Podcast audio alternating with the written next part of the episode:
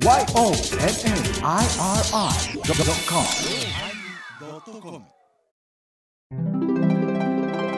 第1015回テーマ、おでんのおまけ。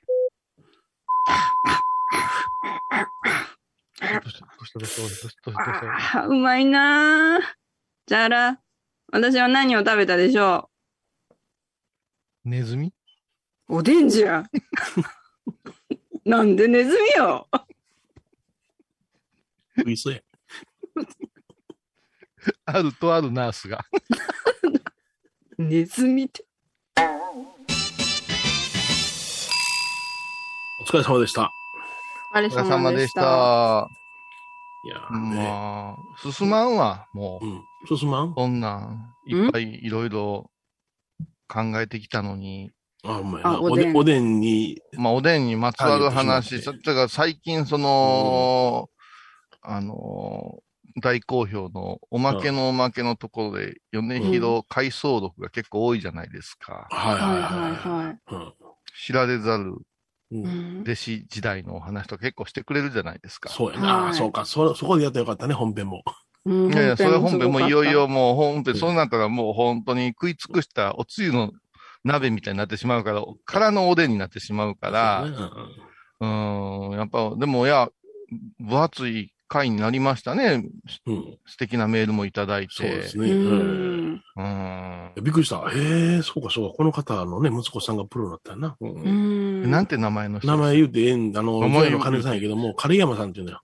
うんうんおうんどういうあの、えー、狩人の狩りですね。それに山ですね。おー、狩山。狩山さん。勝負師にええ名前やないですうんか。あねあ、そうかそうか。弱腰さんとかやったらなんか弱そうですもんね。弱腰。あ。そのまんまだ。うん。弱腰うんね。だって、やっぱり、賢そうな名前とか、アホそうな名前ってあるじゃないですか。それあるよな。うん。ああ。痛まりえでて、ってことで。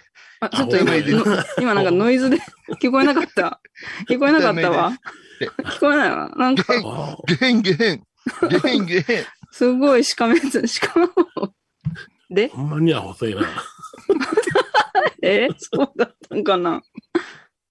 なんで私、あの、子供の頃よう喧嘩した時に、口喧嘩になった時によく言うてくるやん。うん。あの、お前のおかんは何々や、言うて。あ、デーベとかいう家やつじゃ族のこと言われたら、こあう、なんか、キーってなるんやんか。なるな。弱かったんよ、うん私。なんか、うん家族のこと言われるの。それで編み出した技が、おはい。前のお父さんこんなんやろ、ってうん。やめで、でちとか言うてるやろ、とか言うて。ずーっとそのモノマネしてたら、そいつ泣くっていうのやってた。あの、昔新喜劇だったよね。泣くで、泣くで、泣くで、泣く、泣きもせんのに泣くで、言うたら あ、池のメダカさんがするやつ。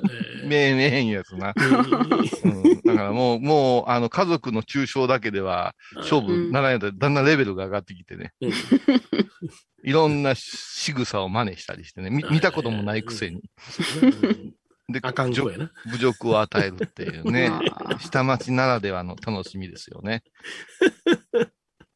あかん子。お前のお母さんデビュースでなんでみんなあんな怒っとったんやろ。なんかね、ありましたよね。いや、でもそう考えたらアメリカの、うんあれやんな、うん？マザーなんとか言うたり、なマザーなんとか言うたりさ、うん。うん？むちゃくちゃ侮辱侮辱的侮なこと。言うぞ。うんうんうん。そう放送親できへんよ親父のケツ舐めとけみたいなこと言うそうよ。そうそう。えげつない、えげつない文化やわ。デベソかわいいもんや。うん。うあん。なんで黙んねん。お前ら。何だから、これこれ、どてっぱら風穴開けて、そっから後ろ覗いたろかとかわけのわからんことですよな。ーあるよね。髪型はあるよね。うんあのー、お尻から手入れて奥歯ガタガタ言わすそうそう。とかさ。知らんうんうケツからよね。串刺して、お前、あこんがりあぼっとるかとかな。うん、ああうんるようね。うん。あれよ、髪型でしょ？髪型やな。うん。うん。うん。すまきで、なんかね、丸めて水転がしとくどっちやつあるやんか。あるある。あれあれ、ほんまにそうやったやってな。あ、時代劇だけじゃないんじゃ。うんん。あの、うんうん病人あるやんか。はい。病人が家から出たら、その、感染するから不浄のものということで、うん。あの、小もで巻いて、道端へ出して、置いたんやな。あ、来るんだった。え、ちょっと待って、昔今、今、エバコが、えうん、時代劇だけじゃないんやって、時代劇でその場面ようあるか？えなんか時代劇でよう言いますよね。スマキにして言うて。単価切るときに？な。ほんまにね。ううんうん。うん。それと、あれは実際に、あの、疫病というのが非常に恐ろしかったときに、家で年寄りなんか病気になったら、木もで巻いて道端出したんやな。うんそういう時代があったのよ。だって今の方があれやけど、昔の方が徘徊とか多かったはずやで。うん徘徊が？うん徘徊とか多いに決まってるのは、その医者とかもおらんしさ、わけのわからんこと言うのいっぱいおったと思うで。うん夜は道出られへんねんで。だって電気ないねんもん。うんそんなの暗。が歩き出して周りに迷惑かけたり、うん。ね、あのー江戸時代なんかのセキュリティなんか甘いから人の家、わーって入っていったりして迷惑かけたらあかんから、人がくくったりさ、うん。あの、ー丸めといた。りして動かせへんようにする。それからそれがまあ伝染病持ってたりするとややこしいし、うんあのー江戸の風俗の本とか読んでたら、やっぱ性病撒き散らすバカタレがおってね。うん、そんなんもうさせへんようにぐるぐる巻きにしたとか。うんへ米広兄さんのお箱にはい、吉野の山の話あるもんな。はいはいはいはい。花見の源流いう話あるよな。うん。うん。そうや。だから、あれすごいうん。ああれやった、文化やったやろな。うん。あの、こう、あの、宮中の方が書いてる日記の中に、あの、ぶらっとその街歩かれるんやな。うん。街歩いたら子供が道に倒れていたってね。はいほんで、その帰りになったらその子供は犬に食われていたと一文で終わってるよな。うん。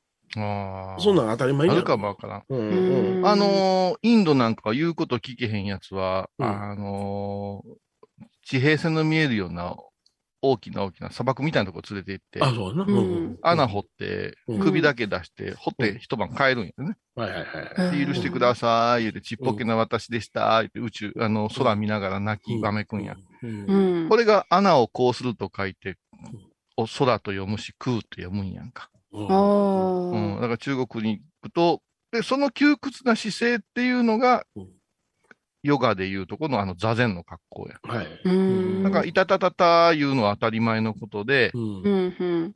あれは土に首まで埋められた状況をうん。思い出すためにやるんや。う。うんん。うん。だから窮屈で痛いものに決まってんねん。その時にどういう風におおらかになれるかいうところがうん、空の世界って言われて、ためになるね、ハイボール。うんあ、当たり前はい。そうやで。うん。あと、最近私はもう、あの、怖い組織のはい殺し屋みたいな小説ばっかり読んでるから、うん5ミ5ミリから3ミリの間の、うん。あの、鉄でできた、細い鉄でできた、うんあの針金でできた網売ってるやんか、網、網。ほう。あ、れをねうん、ぐるぐる巻きに、あれにぐるぐる巻きにしてね。海に捨てたらね。上手にね、機体が浮かばずにね、お魚さんが食べちゃうん。食べてしまうんや。うん。へえ。そんな映画とか、密閉するからあかんねんな。小説ばっかり読んでるからさ、うん。ううん。ん。上手にね、うん。魚が、やね、カニとかエビが入りやすいのがね、うん3ミリから5ミリなんやって、ほう、なるほあど。ええやろ、ためになるやろ。どこで使うんだろう。ほんならなんか知らんけども、うんその海中から5ミリなり3ミリなりの鉄波が上がってきたとしたら、なんか怪しいなと思わなあかんな。かなりやばいです。そして一番、一番海の水に溶けへんのは、歯と骨らしいですよ。はいはいそうなんだ。この難しさがあるんですって。はいはいはい。うん。だからうん、適度にうん肉が残った状態で、うん。骨が腐っていかんといけない。綺麗に真っ白になったら、これが今度はなかなかそっから。ああ、そっか。うん、まあ、これは今私たちが、私たち言います。私やウニ丼や、うん。あーと、和歌山県橋本のボッシュことうん、姉さんおるやんか。うん広瀬姉さんたち。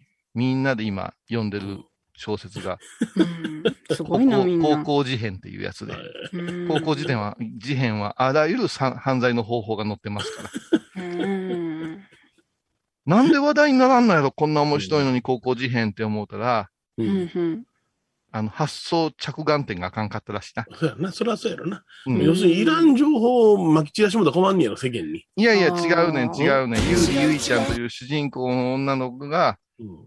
元、半グレのむちゃくちゃ国家転覆を企んだうん。男の子供っていうことなんやな。でそれが死刑にされたとこから物語は始まっていくんや。ということは何かというと、とある新興宗教の教祖の娘が話題になったやない。なりましたね。はい。そこがモチーフにあるから、ああ、そうか、そうか。うん、ややこしい話やいうことになってるんやけど、でも、ね、高校事変はね、うん、あの字を読めへん。ワンピースしか読めへん。うちの新年も今一気読みで6巻まで読んでるからなへ。え。エバコなんかお前字読めへんから小説なんか何巻も続けて読んだことないやろ。そう、ああ、もう数、数、指で片手分ぐらいしかない。そうやろ？ううん。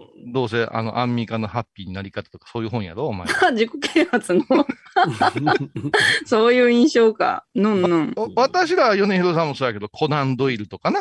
ああ、推理物、えー怪人二十面相とかいうのあ、江戸は、川乱歩。そうそう、少年、少年探偵団バージョンしか見読めへんけど、うん。ああいうのは結構向きになって、図書館に行きましたよ。よ。ほぼ読んだな。う。ん。あれ、大人版の江戸川乱歩読んだ時ショックやったな。あんまりにスケベでうん。はいはいはい。怖くてさ。うん。いや。僕江戸川乱歩は一番初め、芋虫っていうのを読んだ。ああ、ああ、芋虫や。ああれは強烈でね。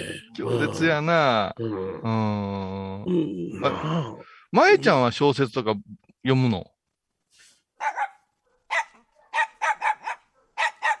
子供の頃は何を読んでたんですか？あ、北森よ。うんうんうん。はドクトルマンボウ。有名な？うん。マンボウね。うんああ、私はそこはあんまり通らんかったかな。マンボウ？ドクトルマンボウ、マンボウね。マンボウ先生ってね。北森夫さんのね。ううんん。ああ、その辺のシリーズ。うんあと、宮沢賢治とかも読んだでしょ？宮沢賢治な。ううん宮沢賢治は、そうですね、よ読んだけども残ってないな、あんまりな。まあ、雨にも負けずなんかはちょうど、あの、シーナが覚えましたよね。うん。いや、今でもちょっとふと思ったけど、宮沢賢治好きだったけど読まんかったですよ、言ってたら、宮沢賢治の別の顔かなんかが好きやったんですか、その、え、じゃあ話に、あの、いや、宮沢賢治好きで、うん読んでましたけども、残ってないです、頭に。いや、うん舞ちゃんは好きやったけどあまり読んでないって言うから、うんそういう文学の楽しみ方ってうん。あるんかなと思ってうん。今。うんあーそうですね。。うん。はいはいはい。の農業の。うんあのー生き方で言うたらあの人すごかったらしいで。うん観音業かなんかをうん。空でそらんじて、もう少しそらんじれるものないかって法華経を持ってきてさ、うんそこの。近くのご住職がさ、うん。で、こんなに読めるん、覚えられるんやったらお坊さんなんなさいって言ったらつまらん言うて、あっちの道行ったんやろ、そうやな。うん。だから、あの、雨にも負けずの最後ね、えうんうんそういう、そういうものに私はなりたいで書いた後に、その次のページに南無妙法蓮華経がザーッと書いてあったよねそうや、。そうや、そうへ。そうなんだ。原文、メモ帳にはな。うんうんそうそうへそう。だからあの辺が宗像あたりとビビッとくるわけですよね、うん宗そう像思考。僕は、あの、英傑の赤朝っていう詩を読んだ時に、やっぱりゾゾッってきたもん切ね。ないわ、そんなん切ない。うん。切ない。雨ゆじとて地て賢者っていう言葉を思い出すな。うん。あの人は妹が弱かったんですかね。妹が死ぬ時にね、あの、最後その、喉が渇いたからって言って、雪を取りに行ってあげる。うん。あうん。ーそやけど、その雪を取りに帰ってきた時にはもう、おそらくこと切れてるだろうっていうのは詩やったな。あ英ー傑の朝。あと、雨、雨ゆじとて地て賢者って言ってね。あれ、あと、ハイボーズにともね、仲良くさせてもらった。クラムボンもそこに出てくるんやったっけ？そうそうそう、クランボンもんの中にあカプカプ笑ったようだ。のうん、そうそう創作のね。うん。はい。やっとエバコ入ってきたな。うん。いや、もうちょっと知的で、カプカプしか出てこんかった。笑ったよ。や習った、習カった、そプカプだけれ。で、カプカプでも大したもんやんか。うん。そうやな、そう言われたら夏目漱石とか読めって言われて読んだけど、うん。あ、何やったんやろう。そうやね、残ってないのよな。うん、あんまり。それは、あの、じゃないからな。誘拐とかされへんし。うん、そやしあの短編が残ってたりする、あの、夢十夜という短編があったな。ロンドンとか。し縛られて拷問に応対せえへんしな。そうそうそう。タイムリミット、タイムリミットあと30分や、言うてね、うん。あの、生物兵器をうん阻止するとかいう話じゃないやないですか。ないないないないない。ぼやーっとした人間の駆け引きみたいな感じもうそういうのが好き。もおう、そんなん、アホやのに、そういうちょっうんとその文学的なものを図書館で借りてきてて、ううん。ん。で、うちの母親が、あの、うん。洋裁をやってたよ。で、洋裁はうん。洋裁の先生囲んで、うん難しい服を作るんやけうど、ん。母親の仕事終わるまで帰られへんから、近くの図書館に帰ってくるわけよ。うん。ううん。ん。そしたら、高尾くん、かあの、賢いなあ言うて、うんおばちゃんのも貸してあげるわって先生が、路傍の石とか貸してくれる。ああ、ロボの石な。もう路傍が読まれへんやんか。何やねん、これ、思ってさ。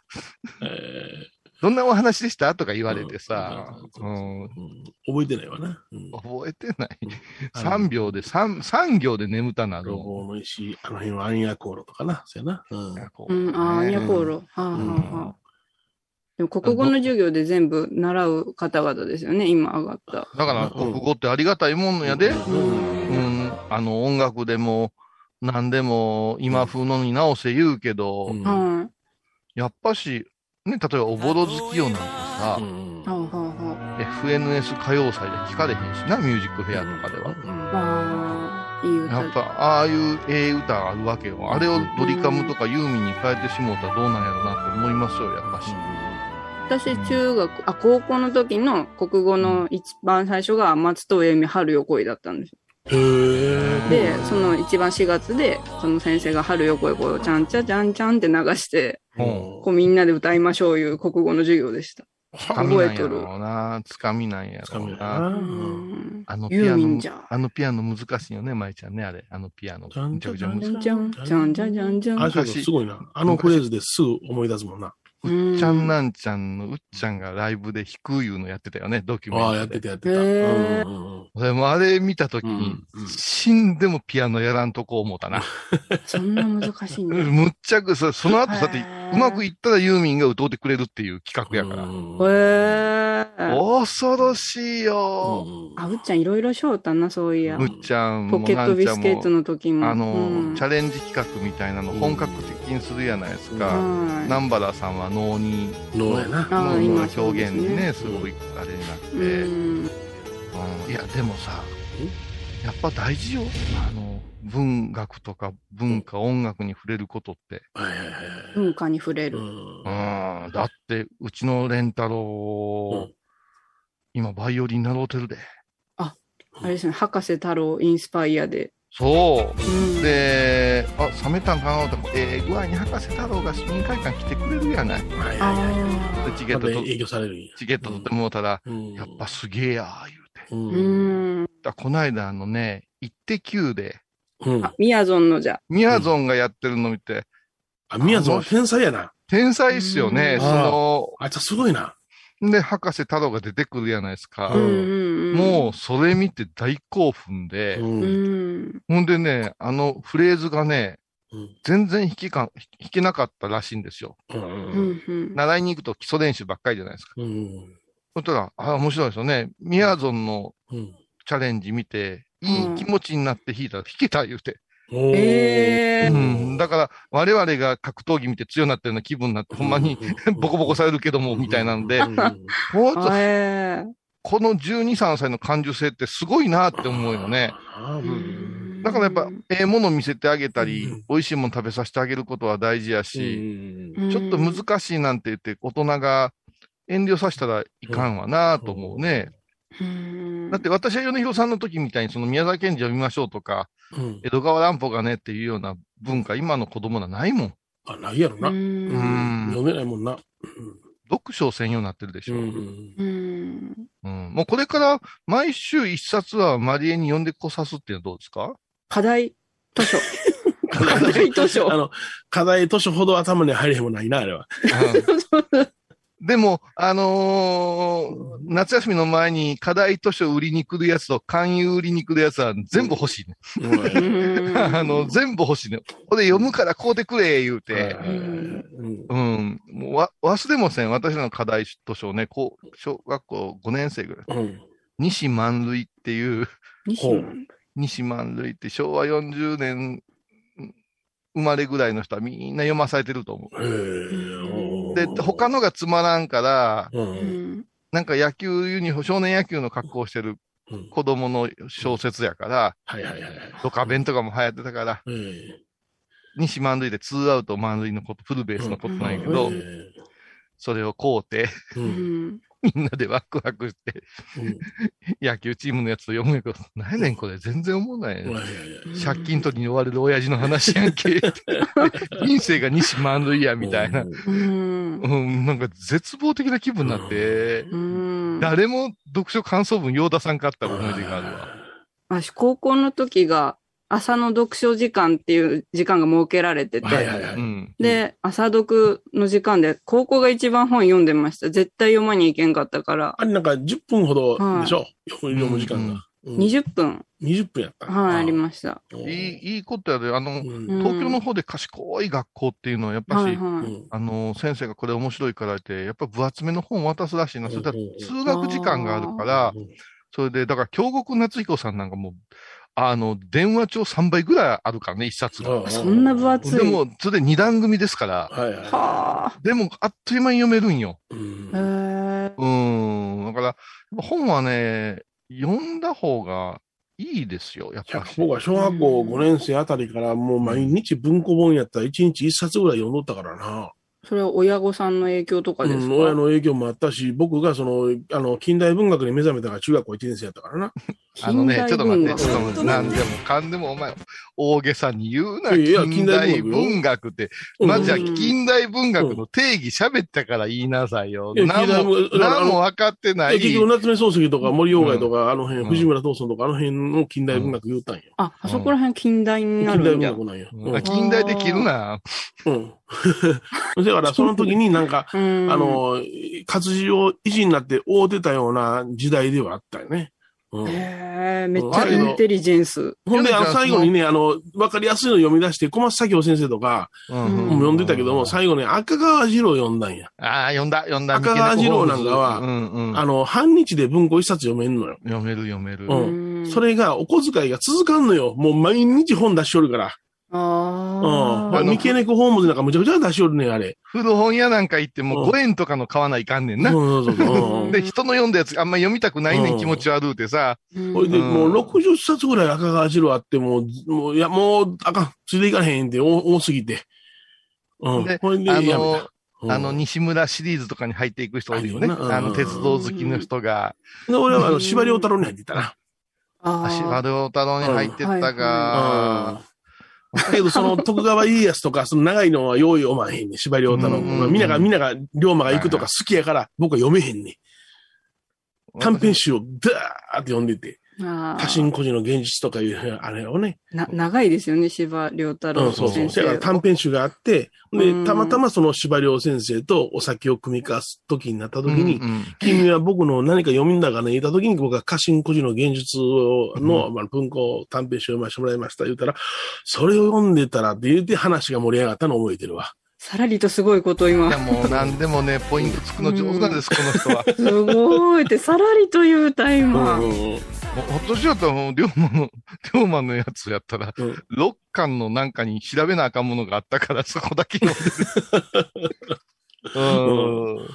そんな思い出がありますわ。だだから、私たちの頃は自分の世界に入れたよね。だからはい、あいつが読んでるから俺も読もうではなしに、ハマったらずーっと読んでいたけど、うん。今はやっぱり同調せないかんっていう脅迫観念もあるから、あの漫画読んだとか、アニメ見たみたいなところでみんなで話したいから、こういうところは違いがあるかもわからない。これ、でも、うん。50前後のおっさんたちの何を読んでたかっていう話だけでもすごく盛り上がるような気がしますけどね。そうやな。うんうん、漫画でもそう、やな。うんジャンプ派、チャンピオン派ね。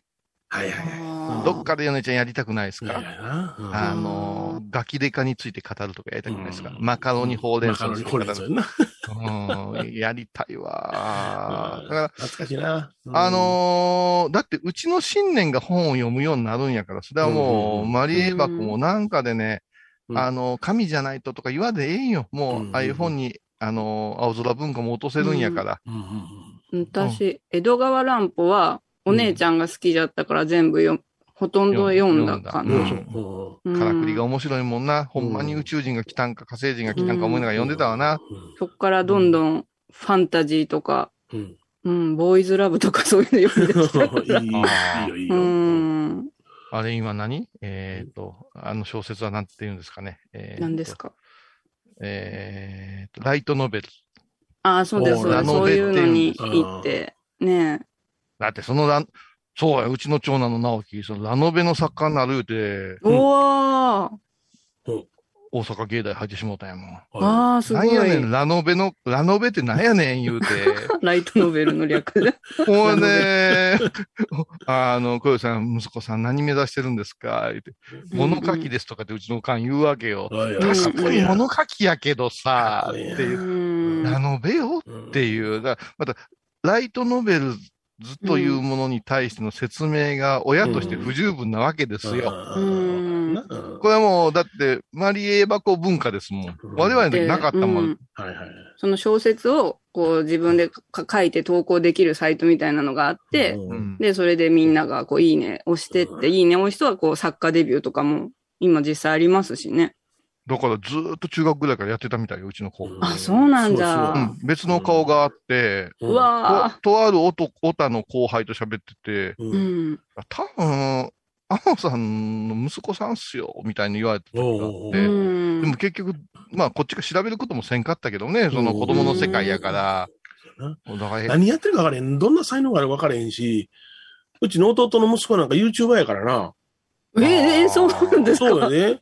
うちの弟の給料よりも余計儲けとるからな。YouTuber で未だに。あ、じゃあ、ある程度一今でも定数のあ登の、録者がヨネちゃん、ち。ょっとその前に YouTuber っていう発音がすごかったね。YouTuber ってすごい YouTuber やで。YouTuber？え？You- You- YouTuber や。いや、ほやからな、うちのむ息子あの弟がな、こいつも嫌なんでわしよりもええねんとか、月々のあーいや入りがあってなこと言って。すげえ。すげえぞ。すげえぞ一族わからんもんよ、そりゃ何がうんどう転んで。電車乗ってるだけやねんけどな、全国な。ああ、そ、いや、それ大事。うんそれ大事森鉄やねん。好きに特化した。うんだって今私がいつも見てるのはもうプラモデル買うてきて作るまでっていうはいはいはい。へーね。うん。それすっげえう腕がいいから、うんうんもう勉強になるからじーっと見てまうんよね。はいはいはいうんあと、この間あれだ、サンライズ出雲に乗ってみたいいうのあったね。あ、じゃあもしかしたら関連動画で出てきとるかもしれないですね。その、うちの米広一族の。おいのご動画かもしれへんな。んそういや、それはすごかったんよ。えっとね、よくある、ありますよ。私らもあるんですけど、うん逆があるんですけどね。うん新神戸で最終乗り遅れたいう設定でしたわ。はいはいはい。うん新幹線の。うんで、これ困った同賞東京まで帰らないかん言うて、梅田まで出るんですよ。梅田でいろいろ聞いたら、実を言うとこういうのありますよ、言うて、うん。えーっと、グリーン車かな？か指定席か同じき金額で、はい。サンライズ出雲っていうのに、うん。あれ、出雲とサンライズもう一個何やったっけ？出雲と。逆も。違う、黙っとく。ちょっと瀬戸って、あれ、うんうんあの、号車で名前が違うんですよね、あの、うん。上りの方は。ううん、どっかでこう、直結、連結していくんやと思うけど。で、うんぼーっと見てたら、うんうん。まだ時間あるからちょっと買い出し行ってこようかなんかやって、うんうんつ。まみとか買い出して、そもそも映らへんのよ。うんうん。だからもう、人気のいない大阪駅に入っていって、うんうん。このサンライズ系の人はこの柵越えてくださいみたいな。あ、こんななってるんや、あれで、うん。来るじゃない。うんそしたらもう静かで寂しいんやけど、部屋入るとすごい豪華でさ。見る見る。まもうあもう見てしまううん。やっぱ、寝るのが惜しいねとか言い出す。あ惜しい惜しいって、飲め飲め、はい飲め、飲め、言ってその前に、お前、便所の確認しとった方がいいんちゃうか、距離、距離とか思いながら。もうなんかね、あ、乗ってみた気持ちになってしまうし、そうなんだ。乗りたいな、思うたね。うん。やっぱりそのマニアな心をかき立てるんやろな。うん立てるよね。昔なんか、校内でカメラだ出すだけでも、うん。ね、国鉄の頃は怒られてたけどね怒られそ。うだな、それはな。ううんん。そんなん、多分、舞ちゃん飛行機バージョンとかもあるんやろね。うん空港の中とか。うんああいや、あら、すごい時代ですわほ。んま何がどうなるかわからんわな。うん。ちょっと待って。うんはいおでんの具の話してないですけど。まやな。おまけのおまけでじゃあ。あ、そうですか。わかりました。あ、それとね、あの、あ申し訳ないです。一般リスナーの皆様方、あのですね、うん。うんえっ、と、ハイボーズロフトプラスワン決定です。はい。あーちょっと条件がいろいろありまして、はいはい。はあのー、11月のうん23日ですね。はいはいはいい。。うん。23日にうん、お昼の部でさせてもらうようになりました。で、まあ、何がどうなるかわかりませんけども、うん今回はもうキャンセルはなしにして、はいはい。うん出演者として、もう私一人でも行くっていうことにして、ほうほうえっ、と、まあ、よっぽどすごいことになったら別ですけども、はいはいはいこの状況でっていうのは、あれで、えっ、と、米広さんもわざわざそのためにはい、埼玉で報じしてますから、そうです。朝、朝9時から、おー10時から言われたけど、無理無理、9時からにしてくれって、うん9時から10時まで放置して、それで東京入りまで、す。まあ、あの、マリエバコも、うん。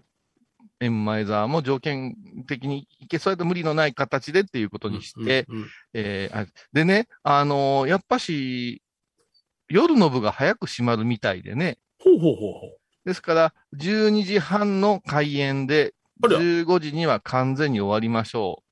ほうほうほう。で完全撤収まで30分ぐらいしかないんですよ。なるほど。ほうほう。夜がやっぱしまだね、あれですから、ええということなので、ちょっと世話しはなりますけども。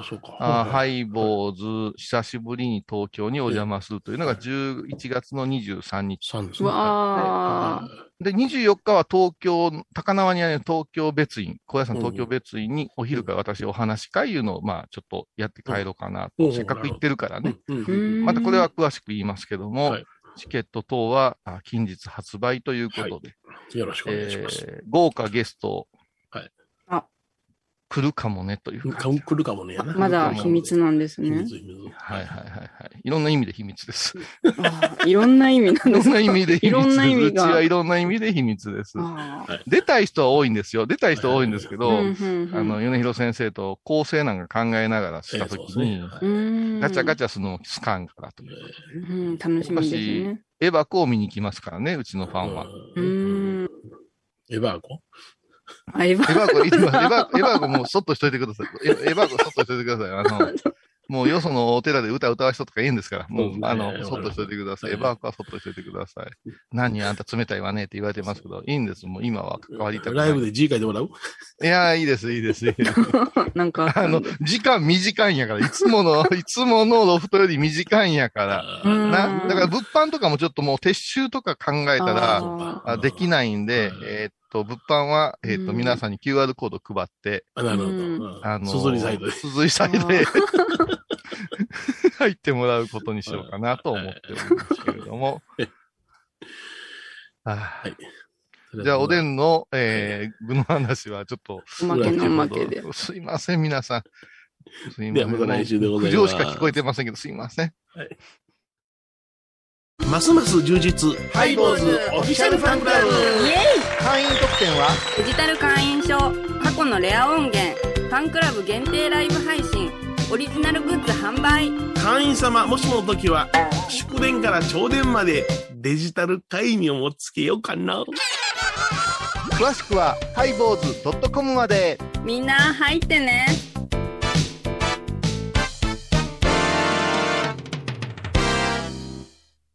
沖縄音楽のことならキャンパスレコード。琉球民謡古典沖縄ポップスなど CD、DVD、カセットテープクンクン C ほか品揃え豊富です。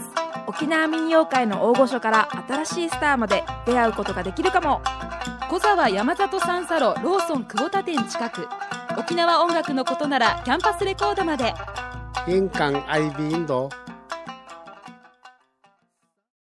懐かしい昭和の倉敷美観地区倉敷市本町虫文庫向かいの「倉敷倉歯科」では昔懐かしい写真や蒸気機関車のモノクロ写真に出会えます。オリジナル絵はがきも各種品揃え手紙を書くこともできる「倉敷倉歯科」でゆったりお過ごしください。高蔵寺は七のつく日がご縁日。住職の仏様のお話には生きるヒントがあふれています。第2第4土曜日には子ども寺小屋も開校中。お薬師様がご本尊のお寺倉敷中島・高蔵寺へぜひお参りください。